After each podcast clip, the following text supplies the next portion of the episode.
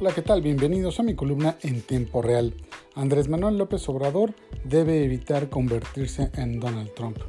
El racismo en Estados Unidos es un cáncer con el que el país democrático que conocemos ha tenido que luchar por muchos años ha hecho de todo.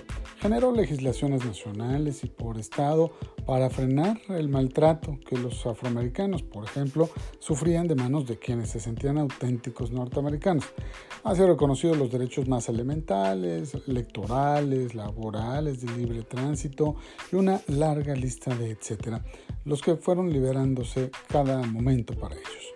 Pero hoy que gobierna Donald Trump, el reto para las minorías es mayúsculo debido a la propensión del presidente por confrontar a la mayoría blanca contra los afroamericanos, contra los hispanos, asiáticos, árabes. El discurso de odio y superioridad que ha engendrado Donald Trump es el mayor de los estandartes que quienes hoy avalan lo que los policías de Minneapolis, Minnesota, hicieron para terminar con la vida de George Floyd. Uno fue quien le quitó la vida, pero otros tres policías no lo impidieron.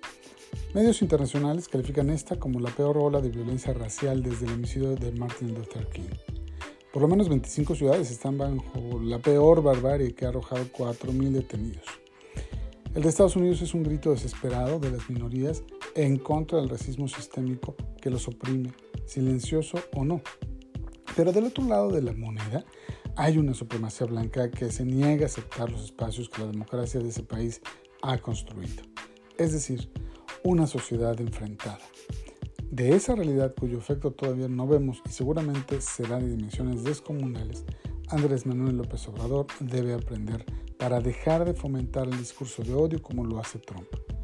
Debe dejar de exponer a los medios como diabólicos empleados de la derecha o a los empresarios como engendro del mal, o a las mujeres y feministas como desquiciadas y a los gobernadores científicos y académicos que lo critican como emisarios del pasado. AMLO puede prender y virar o seguir los pasos de Donald Trump y despedazar el país, como lo está logrando ya. Muchas gracias. Nos escuchamos mañana.